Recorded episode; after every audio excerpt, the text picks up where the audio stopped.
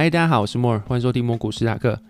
那今天是我的三十一岁生日。那三十岁之后的日子，其实生命经验跟过去差非常多。就是你三十岁会是一个，我觉得蛮像一个坎的。就是小时候你真的会觉得说，三十岁可能是一个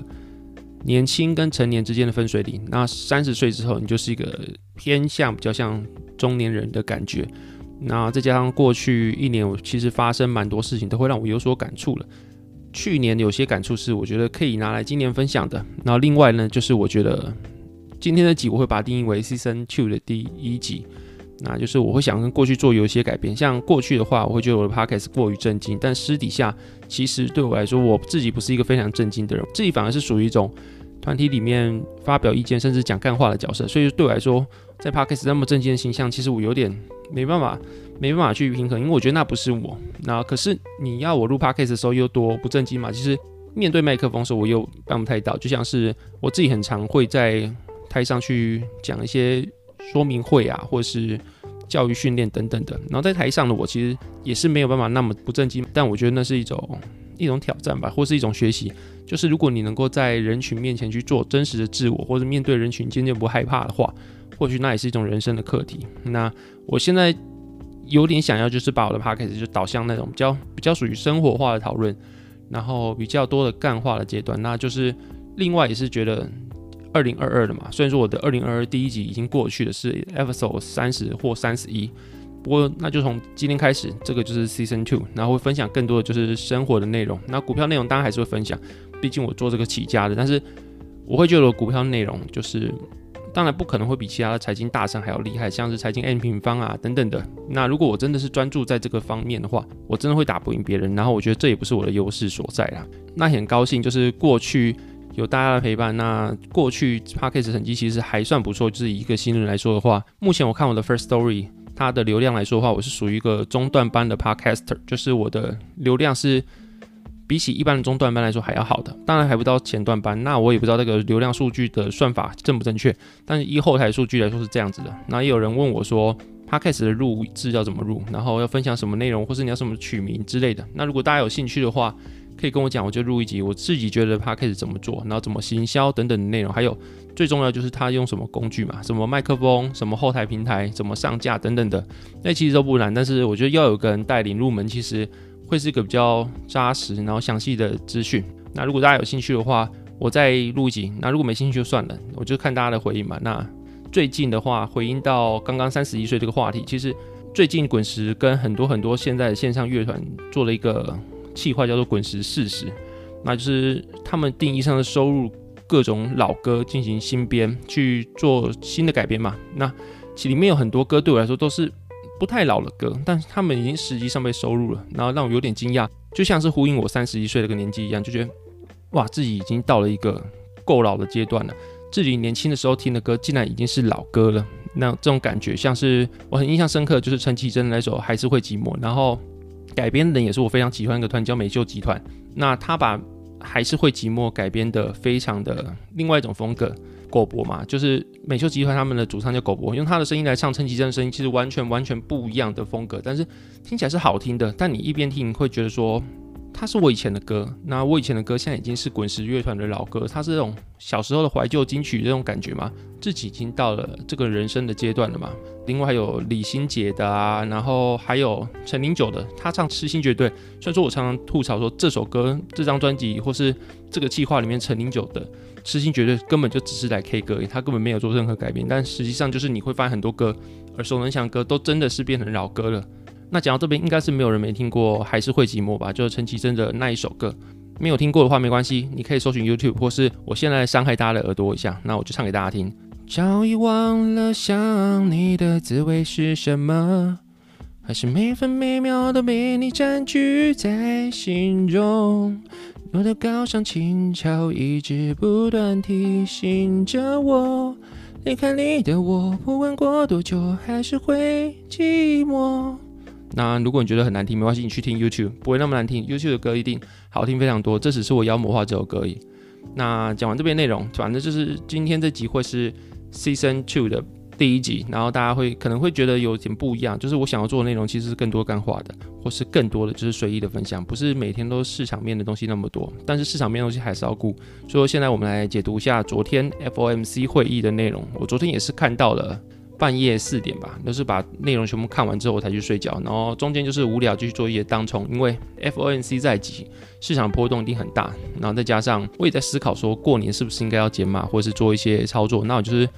决定就是看完 FOMC 的会议的内容之后，我再去做操作。那昨天在炮开始讲话的时候，它主要分两个部分。对我来说，有第一个部分是符合市场预期的部分的话，会是目前 FOMC 维持利率在零到零点二五帕不变，然后每月维持缩紧购债三百亿美元，那就表示说他们会在三月完全停止 QE。那这件事情也是完全符合就是市场预期的。然后另外他们有虽然说没有给出。明确的时程，但是他们有强烈的预期会在三月开始升息，那这个也是符合市场预期的。另外，在讨论缩表的方面，他们会说在升息后才会进行缩表。那因为过去在 FOMC 会议之前，有人会预期说可能会在升息前就直接开始缩表，甚至会在昨天那场会议会直接说我们现在即刻停止 QE，即刻缩表。那如果这样讲起来的话，就是一个非常阴的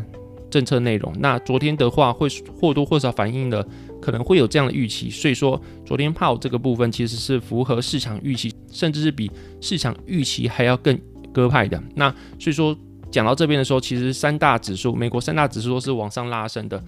可是就在炮出来讲话之后，一切都风云变色了。炮出来之后，媒体问他对于升息的内容，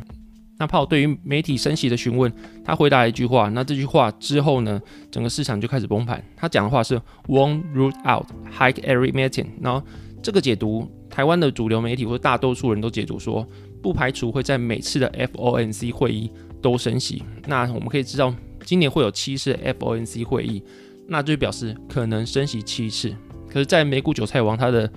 讲法是说，他认为炮他的意思应该是想讲说，不会在预期的特定月份才加息。那这两句话是完全不同的意思，一个是不排除升息七次，一个是我不知道升息的时辰。这两句话差很多，但目前。因为这句话的关系，三大指数急速拉黑，然后直接纳斯达克一百本来将近四趴涨幅直接没有，还往下掉。那我自己是认为啊，就是目前的市场反应过多。其实我们可以去想嘛，那因为美国今年底就十一月时候会碰到美国的其中选举，那拜登当然不会想要去把风险资产搞得这么难看。二来，刚刚那个只是预测，但二来炮说它会避免金融系统动荡与破坏。如果升息趋势的话，我们会面对就是会不会太过于高速的升息，然后反而从一个成长期变成停滞系通膨的危机，就是通膨可能依旧存在，但是公司的失业率啊等等的公司的强劲表现也会被快速升级所覆盖，然后导致说目前的强劲的经济表现可不可能会被拉回来，这是有可能的。然后另外就是如果说美联储真的这么阴的话，那他现在为什么还要持续的做 QE，还要 QE 到三月，每个月都跟市场撒钱呢？他如果要 QE 的话，他如果要这么阴的话，他应该现在即刻就要停止 QE，甚至缩表还对啊。那所以说，他没有道理说一直撒钱到市场，又说我要升息期是这么鹰派的言论，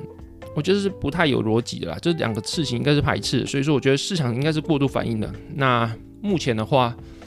大家应该已经没办法讨论爆股过年这件事情了，因为。已经关盘了嘛？对台股来说，所以说你要讨论爆股过年已经为时已晚。那我昨天确实在一万四千四百多的时候减码，就是确实减码在高点。那我现在大概是杠杆两倍，我本来是三倍多，现在杠杆只剩两倍。